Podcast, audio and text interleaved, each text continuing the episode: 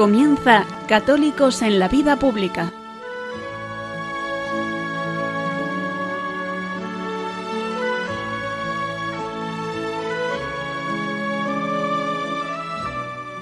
Un espacio dirigido en Radio María por Luis Zayas.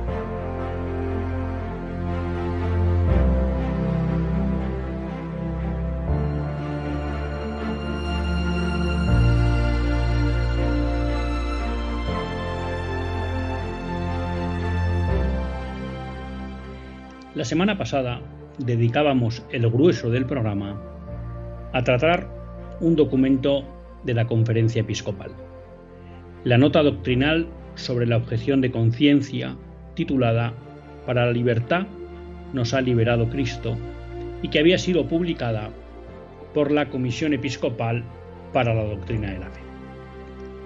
Como ustedes recordarán, en esa nota se hablaba de la importancia de la conciencia, de la dignidad que da al hombre actuar conforme a su conciencia, de la necesidad de que las autoridades protejan esa libertad de conciencia y por tanto de la necesidad de defender el derecho a la objeción de conciencia cuando las leyes plantean u obligan a algo o alguna acción contraria a la ley moral de Dios o a la ley moral natural.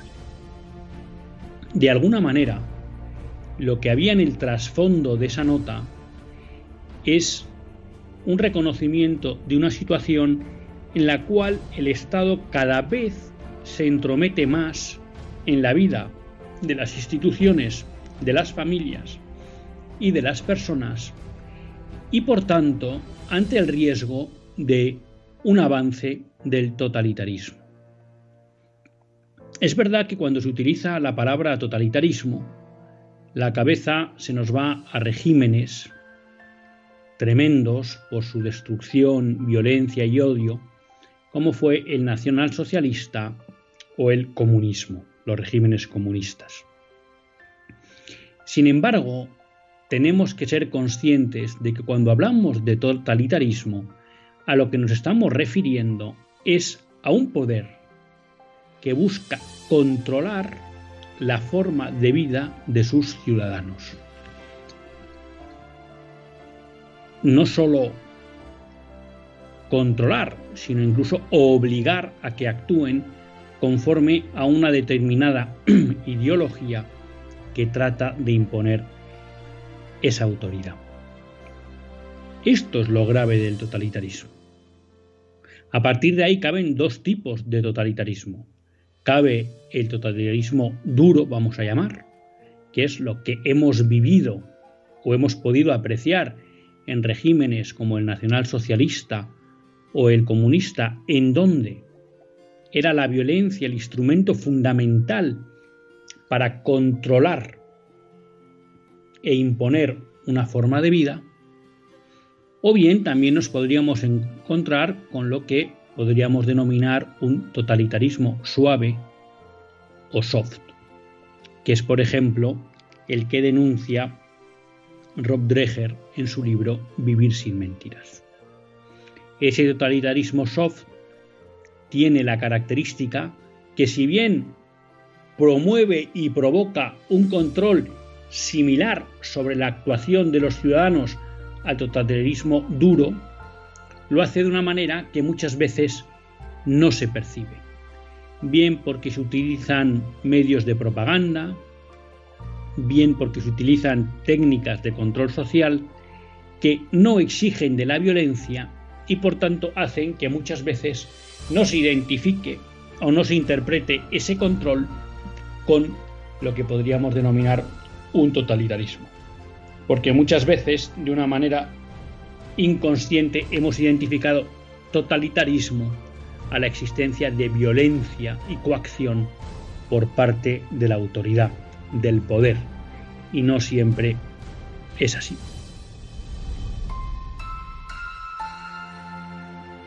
Repasando un poco ese documento y la temática que habíamos tratado el otro día, que en el fondo los obispos lo que nos venían a alertar es de que hay riesgos ya concretos en España de un gobierno, de unas autoridades, tanto poder ejecutivo como poder legislativo, que se extralimitan de su poder, me acordaba de un libro que me regaló un buen amigo Gonzalo durante la pandemia, que se titulaba ¿En qué punto estamos? La epidemia como política. Y era obra del autor Giorgio Agamben, que es un escritor italiano, que durante la pandemia había escrito diversos artículos en relación a la gestión política que venía haciendo el gobierno italiano respecto de la pandemia del coronavirus. El libro o a lo largo de sus artículos repite de manera constante una idea, y es que desde su punto de vista en Italia, la constante desde los años 50 era un estado de excepción. Es decir, él lo que venía a decir es que las medidas extraordinarias de limitación de derechos fundamentales que se habían venido tomando durante la gestión de la crisis sanitaria en Italia, contraviniendo en muchos casos el ordenamiento jurídico, el Estado de Derecho italiano, pero con la justificación o la excusa de la urgencia sanitaria, era algo que se venía produciendo de forma ordinaria en Italia en las últimas décadas de democracia. De alguna manera podríamos decir que la tesis de Giorgio era que en las democracias, al final los gobiernos acaban buscando cualquier justificación, bien sea de, tipo social, de tipo sanitario, de tipo económico, para justificar ¿no? la aplicación de medidas que el ordenamiento jurídico no permite. Por eso él hablaba de que está permanentemente en un estado de excepción. Para aquellos que no somos juristas, un estado de excepción es aquella situación que permite, dada su gravedad al gobierno, limitar determinados derechos y libertades que el ordenamiento jurídico identifica o tipifica como fundamentales. Por tanto, en un ordenamiento jurídico y un Estado de Derecho serio, eh, está muy bien tipificado qué situaciones se consideran de tal gravedad que justifiquen eh, el que derechos y libertades fundamentales sean eh, limitados. Claro, cuando nosotros estamos viendo que hay un documento que denuncia que el gobierno puede estar traspasando límites en la línea de obligar a los ciudadanos a actuar contra su conciencia, contra sus deberes morales, contra la ley divina, pues eso ya es un primer punto de alerta. Y con esa, vamos a llamar, idea en el subconsciente, creo que es bueno también, una vez que hemos dejado la pandemia atrás, la crisis sanitaria atrás, que sigamos viendo qué ocurre a nuestro alrededor. Y en ese sentido, a mí me gustaría llamar la atención sobre una derivada que se está produciendo en relación con la guerra de Ucrania. Ustedes ya saben que hace una serie de programas tratamos la cuestión desde el punto de vista moral de la invasión de Rusia por parte de, de la invasión de Ucrania por parte de Rusia. Y si ustedes recordarán, pues nos ceñimos al catecismo de la Iglesia Católica y a los criterios que establece a la hora de definir si una guerra es justa o legítima y, bueno, pues concluimos desde nuestro punto de vista, pero creemos que fuertemente sustentados por el magisterio de la Iglesia, que la invasión de Rusia, de Ucrania por parte de Rusia era injusta e ilegítima. Y eso es una cosa que creo que explicamos claramente. A partir de ahí, creo que también es bueno que analicemos qué está sucediendo. Y yo sí quería compartir con ustedes en este contexto que estamos hablando de unos estados que cada vez más actúan al margen del propio ordenamiento jurídico que, existe en las diferentes naciones, pues que a mí me está sorprendiendo dos hechos en relación con la guerra de Ucrania. Uno primero es la demonización de todo lo ruso. Hemos vivido circunstancias en las que a los rusos pues se les está expulsando prácticamente de cualquier tipo de actividad internacional, ¿no? Y, por ejemplo, pues ahora una que me viene a la memoria es se obligaba al tenista Medvedev eh, a pronunciarse en contra de su gobierno, del gobierno de su nación, de Rusia, si quería jugar en Roland Garros. ¿No? Parece un poco llamativo, ¿no? Que tengamos que estar haciendo una persecución de todos los rusos que se mueven por el mundo para pedirles que tengan que opinar sobre una guerra en la que está inmersa su nación. Y obviamente para pedirles que opinen como opinamos, pues muchos de los que no somos rusos y que entendemos que esa invasión ha sido ilegítima. Creo que eso es una extralimitación del ejercicio de la autoridad que están haciendo o bien autoridades políticas o bien instituciones, en este caso, meramente deportivas.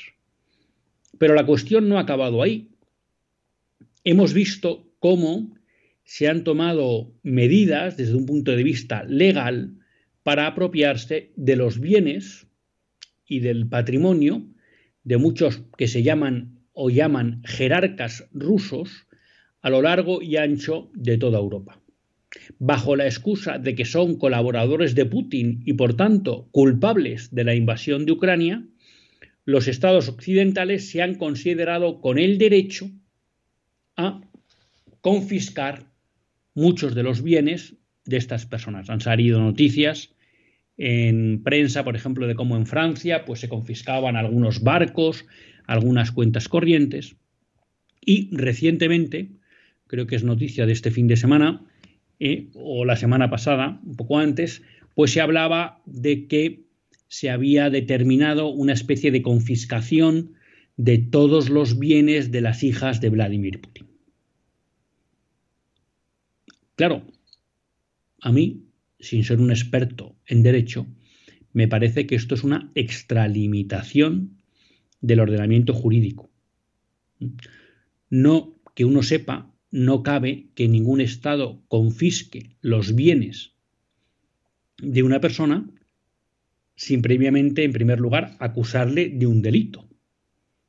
Y en segundo lugar, habrá que ver si ese delito, en primer lugar, da pie a que se confisquen esos bienes, porque a lo mejor han sido obtenidos de una manera ilegal, o bien se pueden confiscar en el sentido de que las indemnizaciones o las, condenas económicas a las que tienen que hacer frente esos acusados pudieran ser de tal magnitud que es bueno para que no queden sin cumplirse esas condenas, pues eh, bloquear el patrimonio de ese acusado. Pero claro, nosotros lo que estamos viendo es que aquí lo que se ha realizado es un juicio político por el cual muchos deportistas rusos en el mundo ya se les considera no gratos y por tanto se les obliga o bien a hacer una abjuración respecto del gobierno de su nación o bien se les impide el ejercicio de su actividad profesional. Hemos visto cómo a una serie de magnates, que yo no voy a discutir si son corruptos o no, a los cuales sin juicio previo, sin denuncia previa, hemos entendido que les podemos confiscar sus bienes. Y ahora estamos viendo pues, la persecución que se quiere decir, que se quiere realizar sobre las hijas de Vladimir Putin. A mí me parece que de nuevo, y como denuncia este autor italiano, Giorgio, estamos de nuevo ante una extralimitación de nuestros estados. Estamos de nuevo ante la construcción de excusas y justificaciones para actuar fuera del ordenamiento jurídico. Esto no quita ninguna gravedad a lo que está sufriendo en Rusia, está sucediendo en Ucrania. Esto no quita ni un ápice a la condena y a la consideración de ilegítima de la invasión de Ucrania por parte de Rusia. Esto no quita ni un ápice al derecho que tiene Ucrania a defenderse, porque ahí sí es legítima esa guerra defensiva de la invasión rusa. Pero eso en ningún caso, entiendo, puede servir para que de nuevo los estados nos traten de explicar que estamos en una situación de excepción que les habilita para actuar al margen de su ordenamiento jurídico. Esto que les digo yo lo ha defendido en sentido contrario Josh Beigel, el famoso biógrafo del Papa San Juan Pablo II, señalando que él entendía que eh, era legítimo confiscar los bienes de todos aquellos oligarcas rusos que se consideraba cercanos a Vladimir Putin y utilizar todo ese dinero para apoyar a Ucrania en la defensa de su nación. Yo personalmente no comparto ese criterio.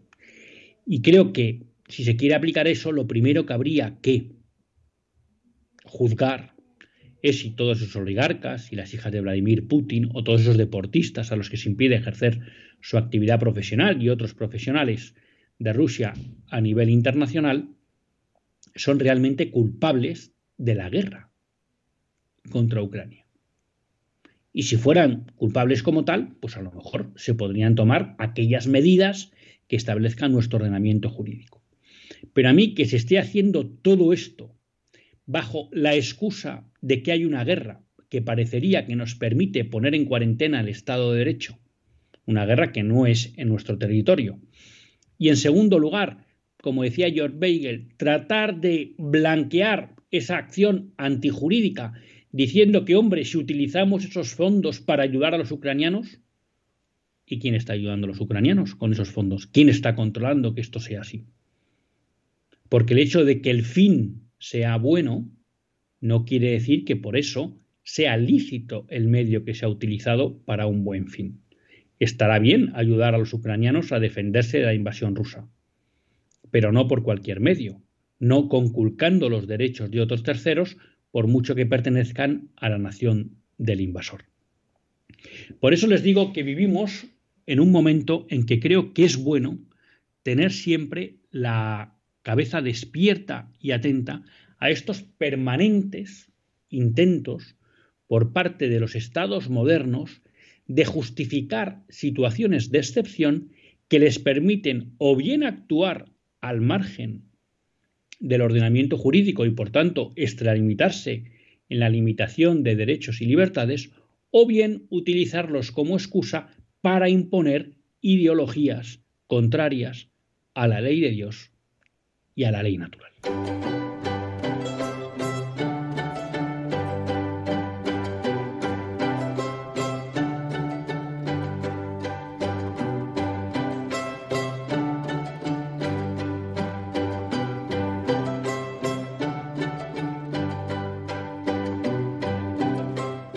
Buenas tardes, queridos amigos de Radio María. Un lunes más volvemos fieles a la cita con todos ustedes en el programa Católicos en la Vida Pública. Como todos ustedes saben, este es un programa que quiere ser una reflexión pausada sobre la actualidad nacional e internacional. Una reflexión que tratamos de hacer siempre desde la óptica del magisterio de la Iglesia y su doctrina social. Una Iglesia que no nos cansaremos de repetir, que es madre y maestra. Y un lunes más tiene la suerte de compartir esta hora de radio Luis Zayas, que es quien les habla. Un lunes, pues santo, ¿no? Ya dando comienzo ayer con el domingo de Pascua, perdón, con el domingo de Ramos a la Semana Santa, ¿no? Una semana que nos encamina hacia ese trío pascual en que nuestro Señor será glorificado y nosotros redimidos, toda la humanidad redimida.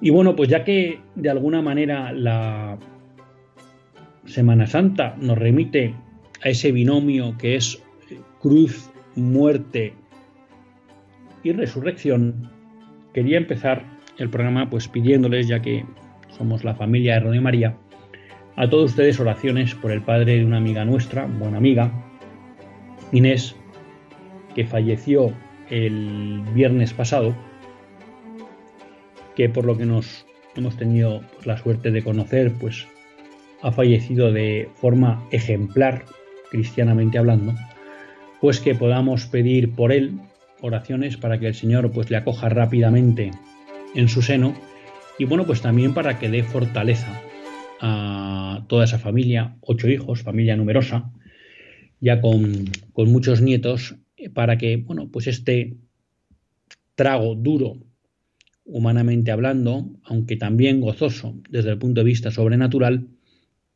pues lo puedan llegar con esa fe que es la que da sentido a la muerte y a la resurrección.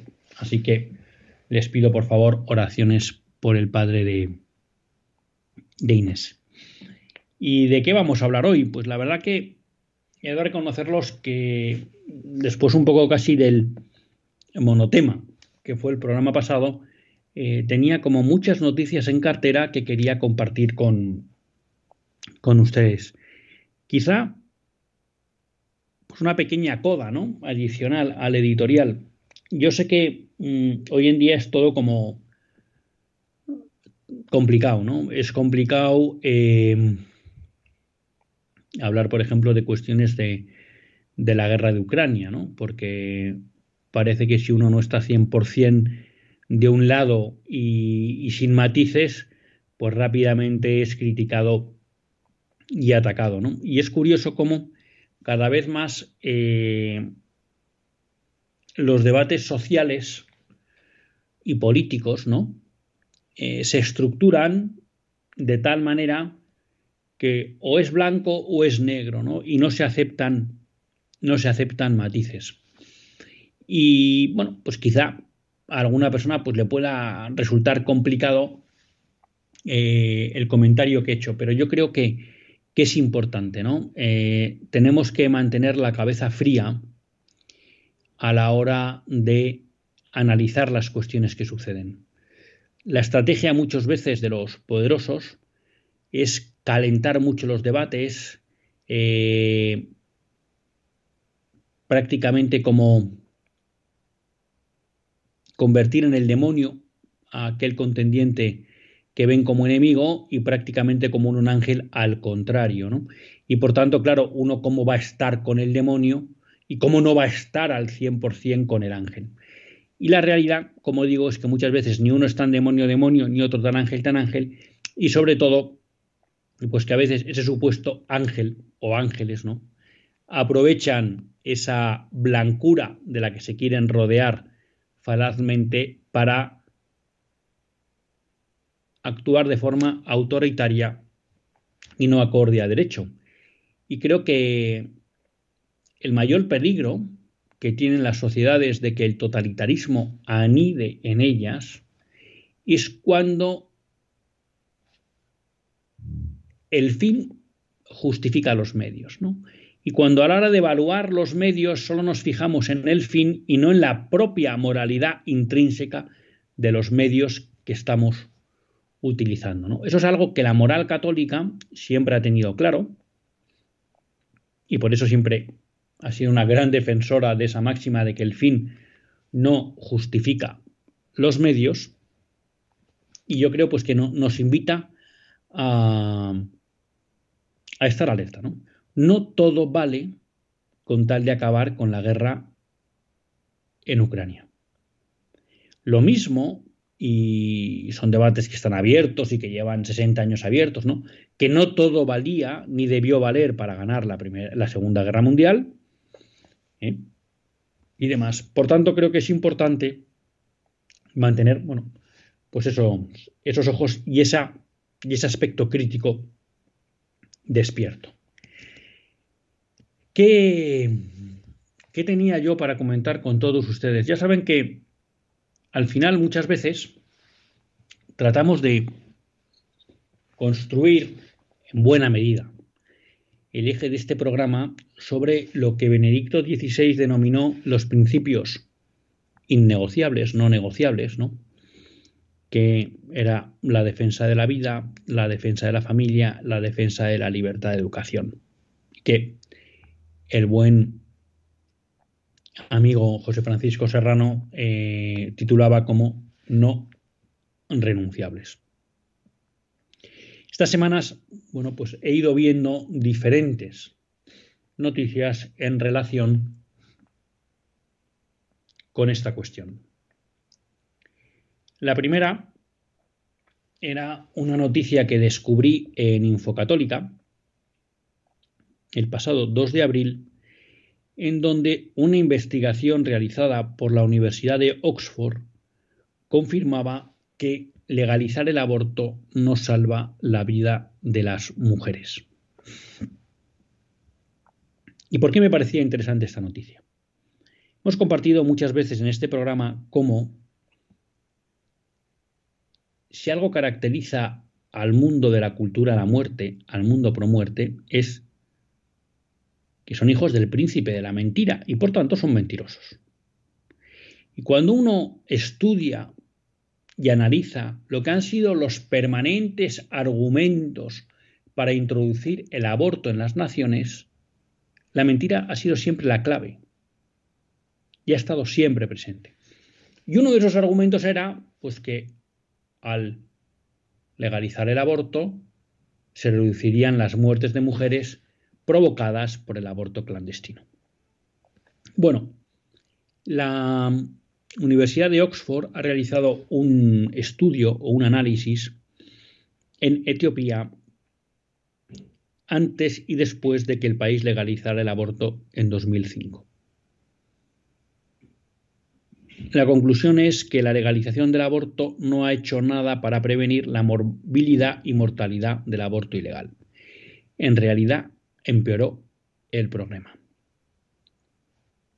Aquí tenemos, una vez más, cuando alguien se pone a estudiar una cuestión en serio, de nuevo descubre la mentira de la cultura de la muerte.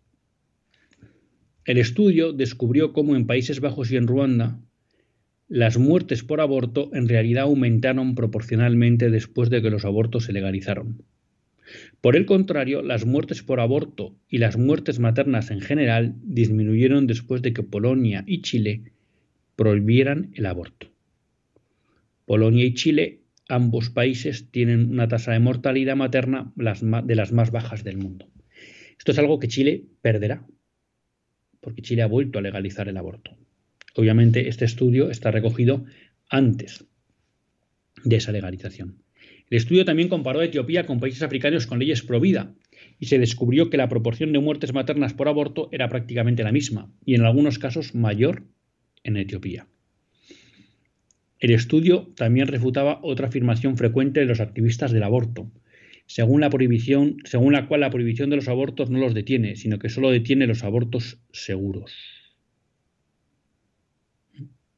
El estudio señaló que tanto el número de abortos como la tasa de abortos en Etiopía aumentaron significativamente después de la legalización del aborto. También se constató que el número de complicaciones del aborto se duplicó tras la legalización del mismo. Con lo cual, el resumen de este estudio de Etiopía, de Oxford, perdón, de la Universidad de Oxford, que ha hecho sobre la evolución de la mortalidad de las mujeres en Etiopía antes y después de la legalización del aborto en 2005, nos deja claras dos cosas. Primero, que esa idea mentirosa que nos transmiten los promotores del aborto de que legalizar el aborto reduce las muertes de mujeres es mentira. Incluso dicen más, llegan a aumentar las muertes por aborto de mujeres. Con lo cual,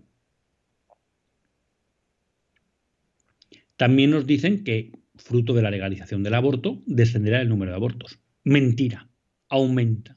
Y eso es algo que hemos visto en todos los países. Y aumenta casi exponencialmente. Otro argumento mentiroso.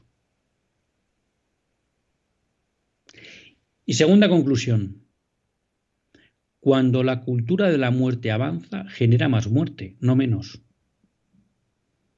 En el fondo, es inocente, ingenuo pensar que los promotores de la muerte van a promover medidas que den vida. Lo que nos pone y demuestra este estudio es que las medidas pro muerte provocan más muertes. Y eso basta con que miremos a cualquier país de Occidente donde esto es el pan nuestro de cada día. Claro, estamos hablando del ámbito de la vida y pues del ámbito de la defensa del no nacido. Aquí hay dos noticias que a uno le hielan la sangre. Y que casi como que le da miedo comentar, ¿no? Porque tener que abordar este tipo de noticias es de alguna manera constatar el nivel de barbarie que estamos alcanzando en el mundo occidental. Y es más, que uno ya mmm, pues no se atreva a utilizar la palabra cultura occidental. Porque si la cultura es esto, no cabe. Estamos en la auténtica barbarie, en la falta de cultura, en la falta de civilización. Son dos noticias muy parejas que vienen de Estados Unidos. El estado de Maryland propone aprobar un proyecto de ley que permitiría de facto el infanticidio después del parto. El proyecto lo que propone es que no se pueda enjuiciar a una persona por asesinato o homicidio involuntario de un feto viable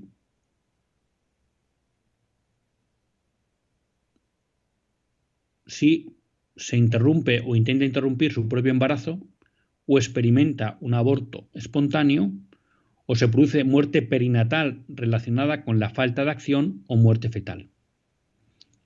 Y que no se someta a esas personas a sanciones penales o daños civiles.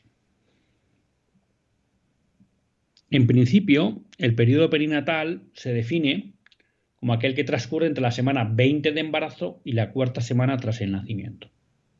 Es decir, este proyecto de ley, de aprobarse, legalizaría que se pueda dejar morir de hambre a un niño recién cumplido hasta que cumpla 28 días de vida, sin que se pueda castigar penalmente por ello. La OMS parece que cuando apoya este tipo de legislación reduce a siete días, ¿no? hasta que el niño tiene siete días.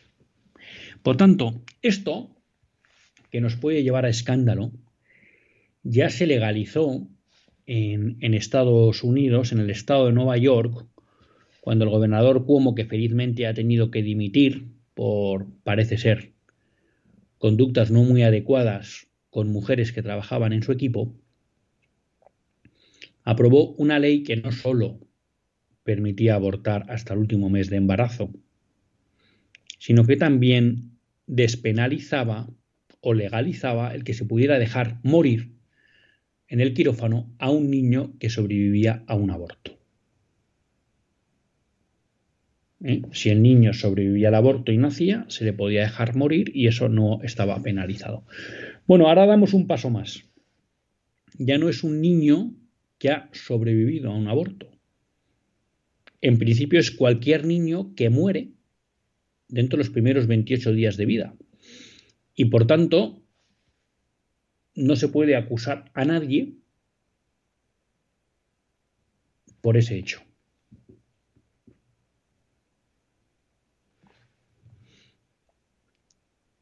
En mayor medida o con mayor concreción aparece un proyecto similar en California, donde de nuevo se despenalizaría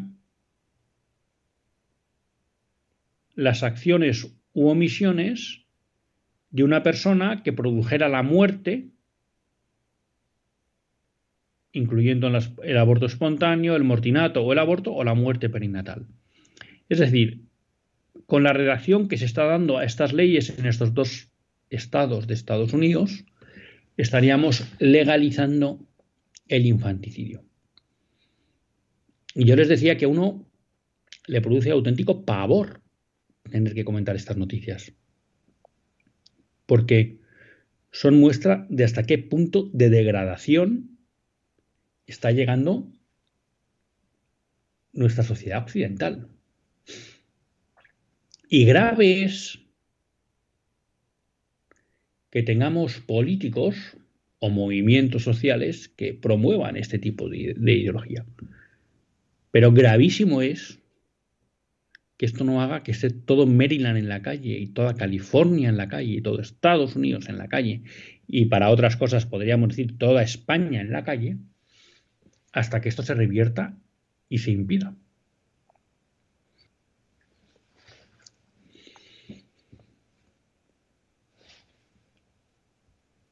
Antes de la pausa les recuerdo otra noticia sobre la cultura de la vida. Publicaba Religión Confidencial eh, que la población síndrome de Down ha disminuido en España un 88%. Y alguien se preguntará, ¿por qué? Bueno, pues por la eugenesia, es decir, porque se les mata antes de que nazcan. Y aquí, pues hay que ser conscientes, ¿no? De cómo hemos denigrado la vida, ¿no? De la incapacidad que tenemos para entender que las personas con discapacidad no solo tienen derecho a vivir, no solo son capaces de vivir felices, sino que es que despreciamos la capacidad que tienen de hacernos felices a los demás, ¿no? Y nos atrevemos como sociedad a eliminarlos antes de que nazcan. Aquí son de estas paradojas de la vida y sufrimientos que produce la vida, ¿no? Jerome Leyen, científico, católico, apasionado defensor de la vida, descubre el origen genético del síndrome Down, la trisomía del par 21. Y lo que se encuentra es que su descubrimiento, en vez de ser usado para tratar de entender el porqué de esa malformación genética y por tanto cómo se puede mejorar la calidad de vida e incluso, ¿por qué no? Él soñaba con sanar em, los efectos del síndrome de Down. Lo que se encuentra es que su descubrimiento sigue para identificar y marcar a aquellos que hay que matar y eliminar. Y lo mismo sucede con el médico que desarrolló la técnica de la miocentesis, también católico, si no recuerdo mal, australiano, que desarrolla esa técnica para pudiendo obtener un poco de líquido amniótico de la placenta, poder identificar si viene el bebé con algunas enfermedades que pudieran mitigarse, paliarse o curarse mediante la intervención intraútero. Y de nuevo descubre o ve cómo su descubrimiento se utiliza como técnica para poder obtener aquellas muestras necesarias para marcar a aquellos que vienen con algún problema de salud y por tanto marcarlos y matarlos. Dos científicos que apostaban por la vida, que descubren formas o identifican causas para seguir trabajando en favor de la vida, ven cómo la cultura de la muerte se apodera de ellas y las utiliza como la marca para matar y eliminar. En eso se está convirtiendo nuestra civilización occidental.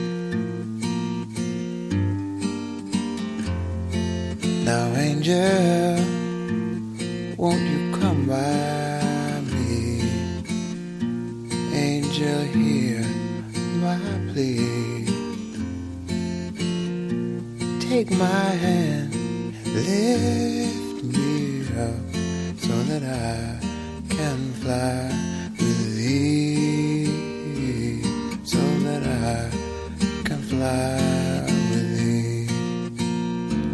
And I'm waiting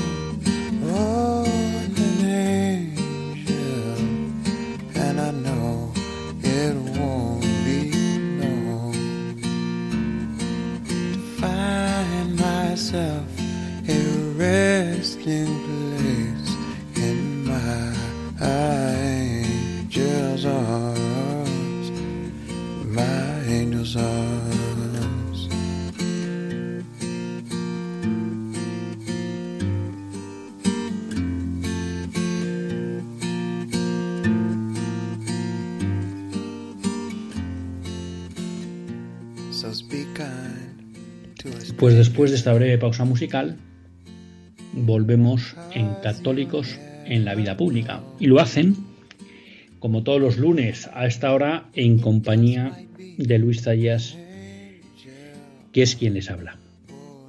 Hay que decir también, por ser positivos, que varios estados de Estados Unidos están promoviendo leyes al estilo de la de Texas lo que se conoce como la ley del latido, que impide realizar abortos una vez que el feto tiene latido, y también se están promoviendo en algunos estados de México, con el objeto de defender la vida.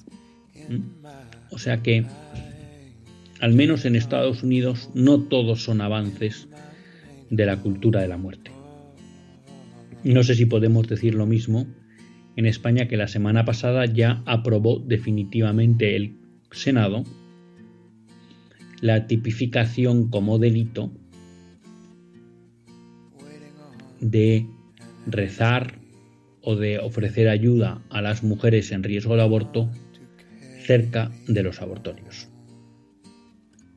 Esperamos que Vox o el Partido Popular, que fueron los únicos partidos junto con UPN que votaron en contra de esta reforma del Código Penal, pero solo Vox o el Partido Popular pueden, presenten ya un recurso de inconstitucionalidad, porque esta reforma no solo es inmoral, es que también es inconstitucional. Pero para que se declare la inconstitucionalidad hace falta que alguien la promueva, y en este caso tienen que ser Vox o el Partido Popular, que son los únicos que tienen más de 50 diputados. Luego hará falta que el Tribunal Constitucional haga su papel y su trabajo. Porque claro, si lleva 11 años para sentenciar sobre el recurso de inconstitucionalidad de la ley de 2010 de Zapatero, pues mucho nos tememos que a lo mejor decide que no tiene tiempo ¿no? para hacer sentencia sobre aquellas leyes que no solo conculcan el derecho a la vida, sino que conculcan la Constitución que supuestamente el Tribunal Constitucional está llamado a defender. Recemos por todas esas personas bueno, pues que arriesgan, ¿no? Por ofrecer alternativas a esas mujeres ante el aborto. Decíamos que mm, otro de los principios no negociables es la familia. Bueno, hemos visto dos noticias, una positiva y una negativa.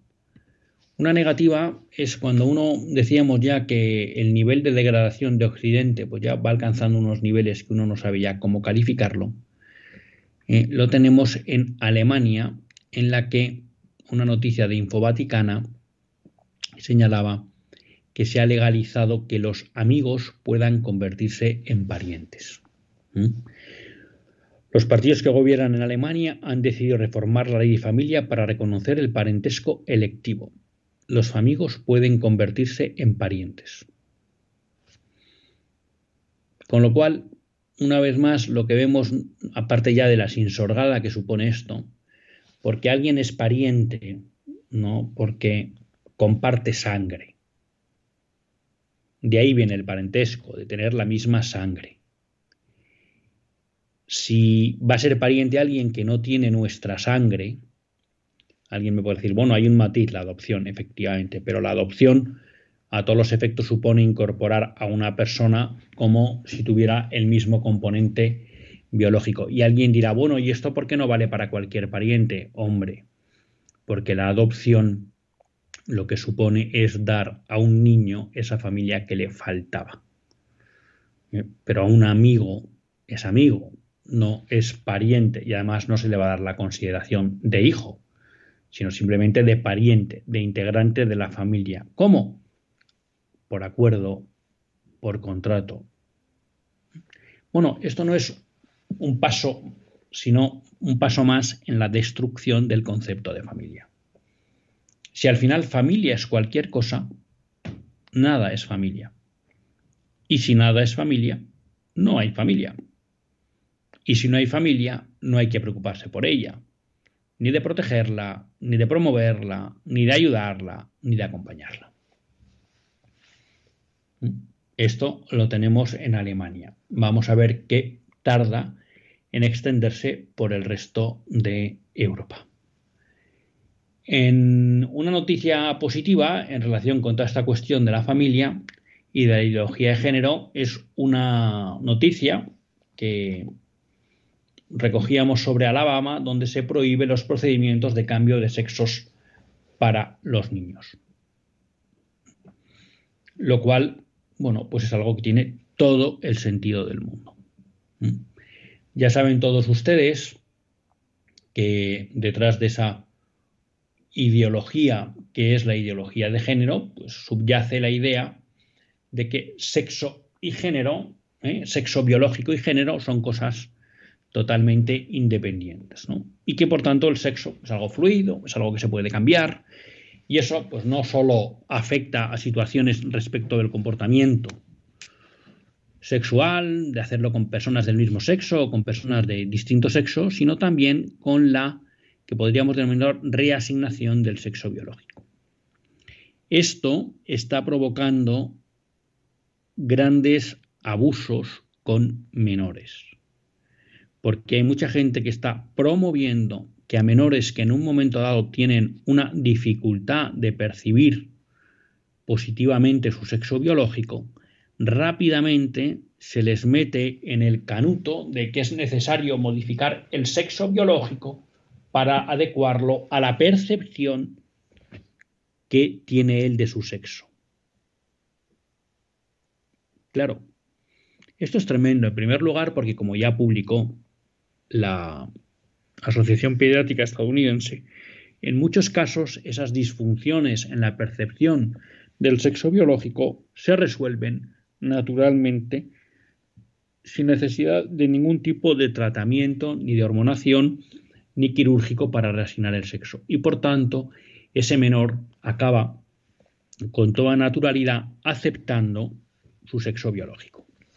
Por tanto, si intervenimos sin darle tiempo a que simplemente por el mero paso del tiempo él pueda resolver esa dicotomía que se produce interiormente, pues lo que estamos haciendo es provocarle un daño grave. Un daño grave que además tiene consecuencias en el desarrollo físico, psicológico y emocional. Porque el que un menor tome bloqueantes, eh, al que un menor se le intervenga quirúrgicamente, bueno, pues en muchos casos provoca efectos que son irreversibles y que en la medida que contravienen su biología le acaben antes o después produciendo daño físico y biológico. Por eso es una buena noticia que esta ley de Alabama prohíba prohíba que a los menores se les realicen procedimientos de transición de género. Porque estamos viendo cómo se está jugando con los niños.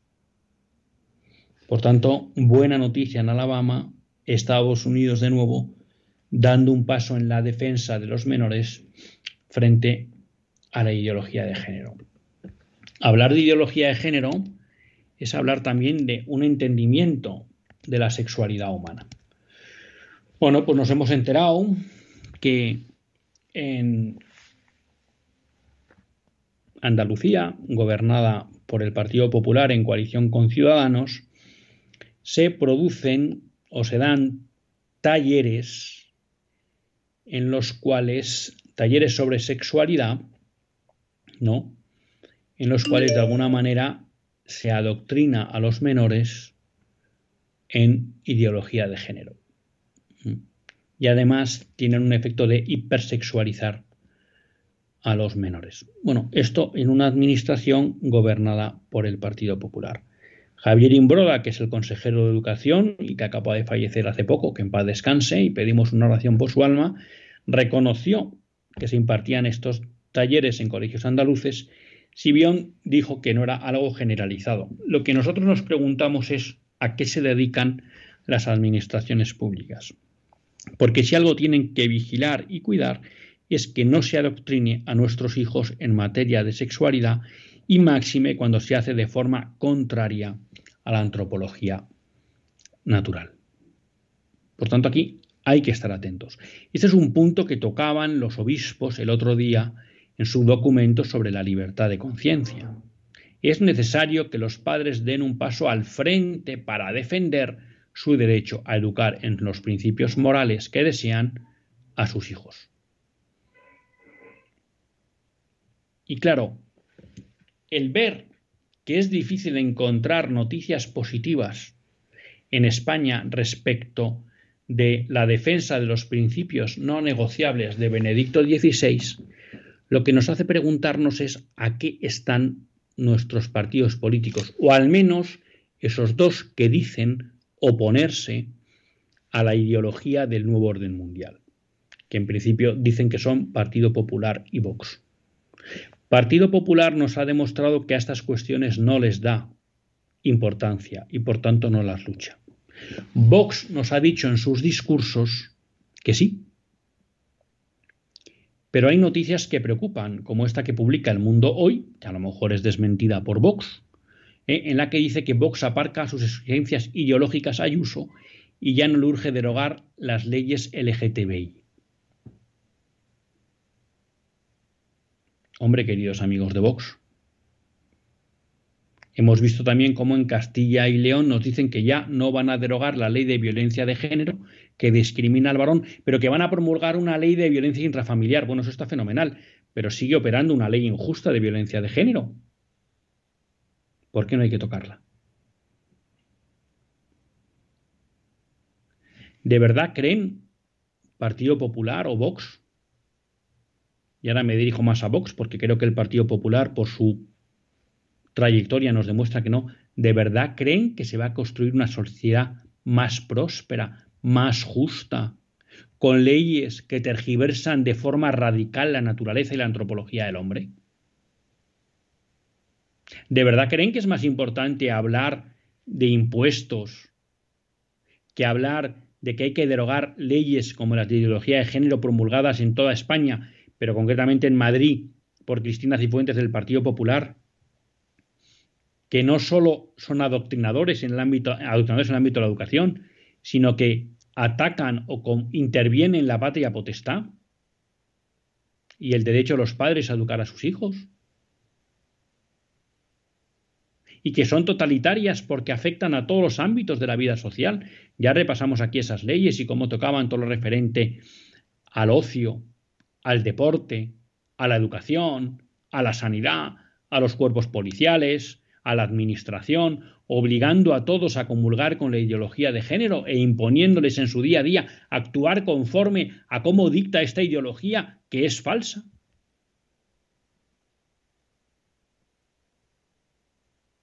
¿De verdad Vox y el Partido Popular creen que estas cuestiones no son relevantes? ¿Y que por tanto lo que hay que hacer es hablar de economía? ¿De verdad nos creemos los votantes que solo hablando de economía vamos a levantar un país?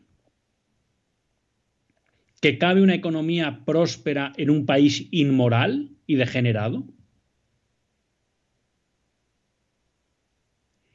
Si era necesario, y eso les invitaba en el editorial, estar atento a las extralimitaciones que hacen bajo supuestas justificaciones de situaciones de excepción nuestras autoridades en el ejercicio de su poder, creo que también es importante que monitoricemos de forma rigurosa que aquellos partidos que dicen oponerse al marxismo cultural no lo hacen solo de boquilla, sino también con hechos concretos, porque las palabras se las lleva el viento.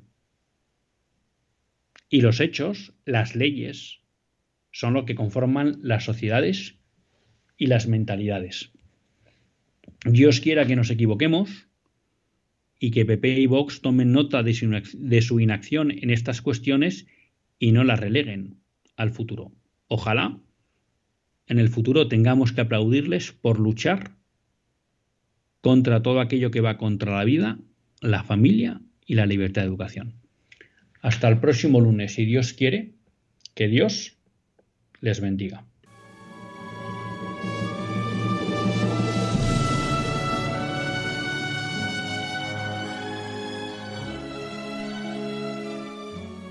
Así concluye Católicos en la Vida Pública, un programa que dirige Luis Zayas.